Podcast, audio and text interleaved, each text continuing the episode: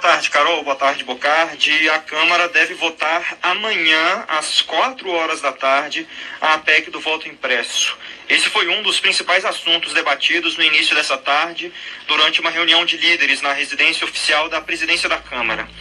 A CBN conversou com alguns líderes que estiveram na reunião e que comentaram sob reserva que a proposta deve ser rejeitada. Inclusive, eu conversei agora há pouco com o relator Raul Henri, é, que disse que deve ser uma é, derrota acachapante, uma votação acachapante contra a PEC. Ainda foi definido que na, nessa semana estarão na pauta do plenário da Câmara a votação da reforma do imposto de renda, a cassação do mandato da deputada Flor Delis, acusada de ser a mandante do assassinato do próprio marido, e também haverá um esforço para avançar com o projeto do Distritão já no plenário da Casa. Os governistas ainda discutem duas possibilidades para evitar a derrota da PEC do voto impresso na Câmara. Uma primeira, considerada mais emergencial, digamos assim, é o adiamento da votação. A segunda é negociar com lideranças um acordo para reduzir o número das urnas que imprimirão os votos. Ao invés de um método valer para todas as sessões eleitorais, discute-se reduzir aí este número para algo entre 2% ou 5% das urnas, como nós antecipamos aqui na semana passada.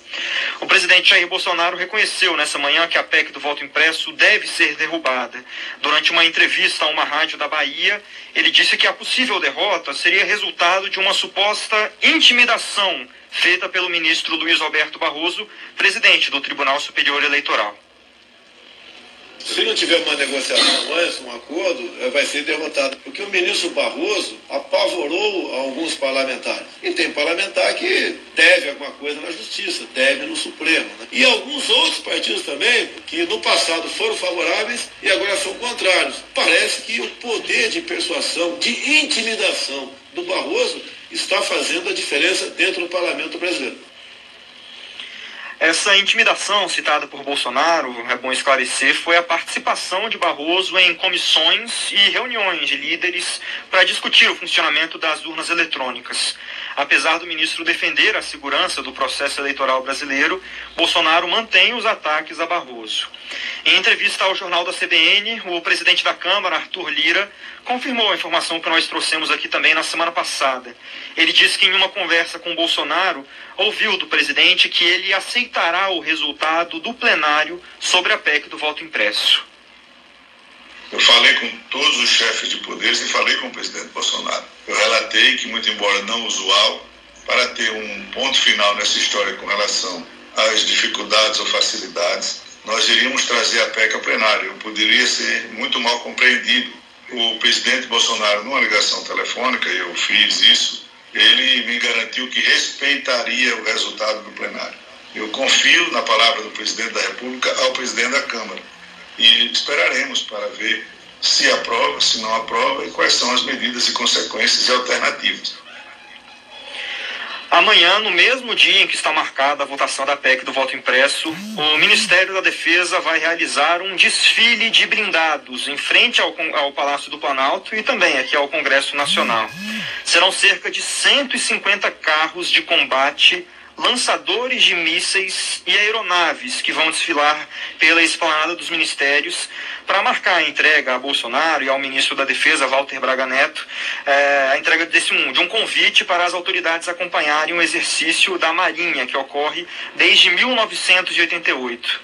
A CBN apurou que o desfile foi pedido, foi uma ordem feita pelo próprio presidente Jair Bolsonaro o que tem sido entendido, especialmente pelos partidos de oposição, como uma intimidação de Bolsonaro ao Congresso.